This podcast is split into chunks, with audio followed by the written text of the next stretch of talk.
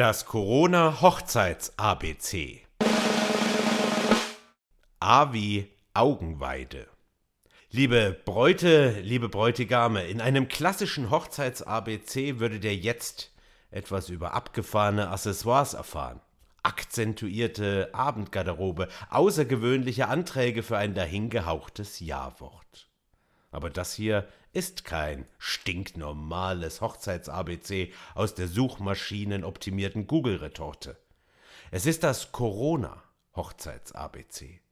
Und wenn wir eines im zurückliegenden Jahr gelernt haben, dann dass Corona und Hochzeiten ein Tanz auf dem Vulkan der eruptiven Inzidenzen sind.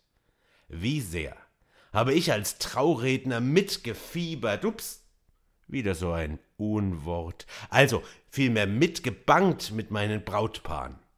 Denn das Jahr 2021 war allenthalben geprägt vom Damoklesschwert des A wie Absagen.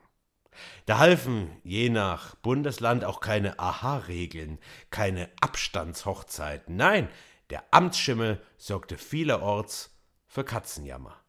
Braut und Bräutigam waren A wie am Arsch.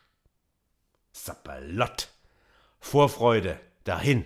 Anzahlung bei Locations und sonst wo in den Wind geschossen. Gäste wieder ausladen, Hochzeit verlegen. Auf ein Datum nach Corona. Und wenn ihr wisst, wann das ist, dann, dann sagt es mir gerne. Aber man muss kein Agnostiker sein, um zu begreifen, dass wir fortan mit diesem asozialen Virus leben müssen. Wer aufmerksam zugehört hat, der weiß auch, dass diese Folge nicht die erste, sondern die letzte des Corona-Hochzeits-ABC ist. Denn wenn die ganze Welt Kopf steht, so meine Devise, dann kann dies auch vor einem ABC nicht Halt machen und daher fängt dieses ABC bei Z an. Dennoch kein Grund zum Traurigsein. Es waren für mich und ich hoffe auch für euch inspirierende Monate, die mich mit Humor, Ironie, Sarkasmus und auch mancher Eulenspiegelei über die wirre Zeit der Nachrichten gebracht hat. Auch wenn die Zeichen jetzt auf Abschied stehen, dann wollen wir nicht endgültig Adieu sagen, denn ich habe noch einiges in petto. Vielmehr schließen wir diese kleine Anthologie mit einem ordentlichen Chingdarasabum. A wie Augenweide. Das ist für mich immer, sorry Jungs, die Braut. Wenn die ersten Töne der Musik erklingen und sie nach vorne schreitet, Dutzende Augenpaare auf ihr ruhen, sich bei manchem ein kleines Pfützchen in den Augenwinken sammelt, der Bräutigam von einem Fuß auf den anderen tritt wie ein Penäler und alle einfach strahlen, weil sie diesen Moment genießen.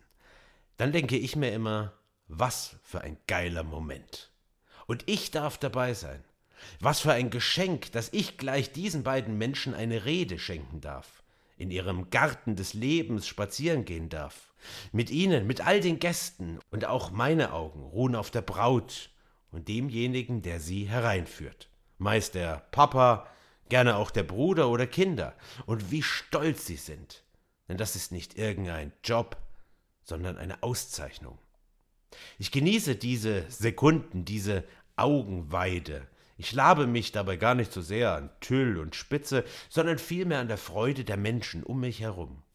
Dieses Miteinander, dieses Vertrauen in mich, dieses hohe Fest der Liebe, das ist meine Weide, von der ich zehre, die mich motiviert, die mir das Adrenalin in die Adern pumpt, die Synapsen Samba tanzen lässt, um jetzt gleich abzuliefern.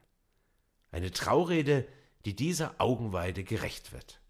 Ich male mit Worten, baue eine Fallhöhe auf, setze Pointen und habe dabei das Brautpaar und die Gäste im Blick. Das ist meine ganz persönliche Augenweide.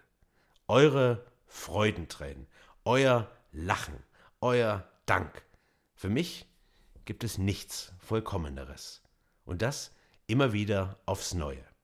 Doch jetzt hasta la vista, feiert das Leben, lebt die Liebe, liebt das Lachen und vielleicht darf ich euch demnächst begleiten auf einer der vielen Feiern, die uns das Leben schenkt.